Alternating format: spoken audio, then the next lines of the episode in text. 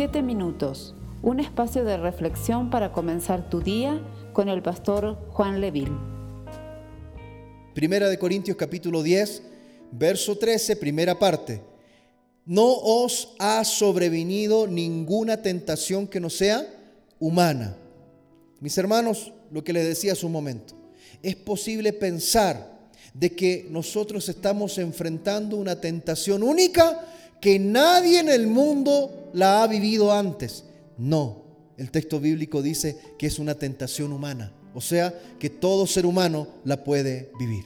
Pablo inicia este versículo explicando que la tentación con respecto a la idolatría era común a todos. Y eso lo dicen los versículos anteriores.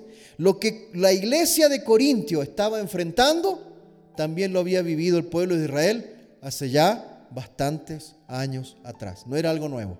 Ahora bien, la segunda parte de este texto dice Primera de Corintios capítulo 10 verso 13, la segunda parte. Pero fiel es Dios que no os dejará ser tentados, dice probados, porque a veces decimos es que Dios no te va a probar más de lo que puedas soportar. No, el texto dice claramente que no os dejará de ser, no os dejará ser tentados más de lo que podéis resistir. Mis hermanos, es importante reconocer que todo el contexto de este pasaje se refiere a la tentación con respecto al pecado. Se refiere a la tentación de rechazar a Cristo y buscar satisfacer nuestros propios antojos. Esa es la tentación. Amén. ¿Cuál tentación? Rechazar a Cristo y sucumbir ante la tentación del pecado. A pesar de lo que se suele decir, el enfoque de este texto no es el sufrimiento. El enfoque de este texto, vuelvo a repetir, no son las pruebas, no son las luchas, no es el sufrimiento que uno pueda experimentar en la, salud, en lo que sea. No, no es sufrimiento. El texto habla de la tentación pero también tiene que ver con una promesa, porque el Señor nunca nos va a dejar sin promesa. Pablo habla de cuánto nosotros podemos llegar a ser tentados, pero ¿sabe qué? No está hablando de nuestra fuerza. Sáquese la idea de eso, que a veces decimos, Dios no me va a presionar o no me va a probar más allá de lo que yo pueda soportar. Y automáticamente en la cabeza yo digo, ay, yo sé hasta dónde puedo soportar. Es que no tiene que ver contigo. No tiene que ver con tu fuerza. Amén. ¿Con qué tiene que ver? Dice, fiel es Dios. Léalo.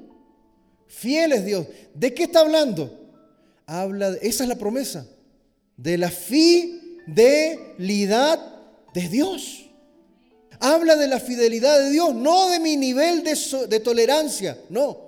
No habla de mi nivel de tolerancia emocional. No, esto ya no lo puedo resistir y la Biblia dice que Dios no me va a hacer pasar por algo que yo no puedo resistir. No, no dice eso. No dice eso. Está diciendo el texto bíblico que este nivel de tolerancia va de la mano con la fidelidad de Dios. Dios es fiel. Dios es fiel. Amén. Pablo dice que no seremos tentados más allá de lo que podemos soportar, pero inicia diciendo que Dios es fiel. ¿Fiel para qué? Algunos dirán que Dios es fiel a no dejar que seamos tentados hasta cierto nivel. Sin embargo, lo que está diciendo el texto bíblico, mis hermanos, es que Dios es fiel en cumplir lo que ha prometido. ¿Y qué prometió? Que Él nos va a dar fuerza cuando seamos tentados. Amén. Eso dice el texto, que Dios te va a dar la fuerza cuando venga la tentación. Entonces yo no sé cuáles son las tentaciones que tú puedas vivir, porque todos somos diferentes. Amén. Entonces todos tenemos diferentes áreas en las cuales somos tentados. Y si uno sucumbe ante la tentación, ojo, póngame atención, si uno sucumbe ante la tentación, no es porque Dios te abandonó, es porque no supiste afirmar tu corazón en las promesas de Dios. en la fidelidad de Dios.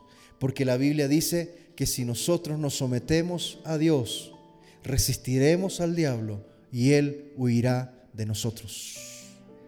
Amén. A veces lo que pasa es que a veces es más fácil sucumbir ante la tentación que acordarnos que Dios ha puesto promesas de que me dará fuerza cuando yo esté pasando por tentación. Nuestra fuerza para soportar la tentación viene directamente de la fidelidad de Dios. Dios prometió que Él se haría fuerte en nuestras debilidades. Es por eso que Pablo dice que cuando era débil, él decía, diga el débil, fuerte soy. ¿Por qué? Porque Cristo estaba ahí. Amén. Porque la presencia de Dios está con nosotros cuando somos débiles ante la tentación. Amén. Pablo, el mismo apóstol Pablo en Romanos capítulo 8, verso 2, explica que el Señor ya nos libertó del poder del pecado. ¿El pecado tenía poder sobre nosotros? Sí, nos tenía encadenados, nos tenía sometidos. Pero Pablo dice en Romanos 8:2, porque la ley del Espíritu de vida en Cristo Jesús me ha librado de la ley del pecado y de la muerte. Esperamos ser de bendición para tu vida. Comparte este mensaje con familiares y amigos. Que Dios te bendiga.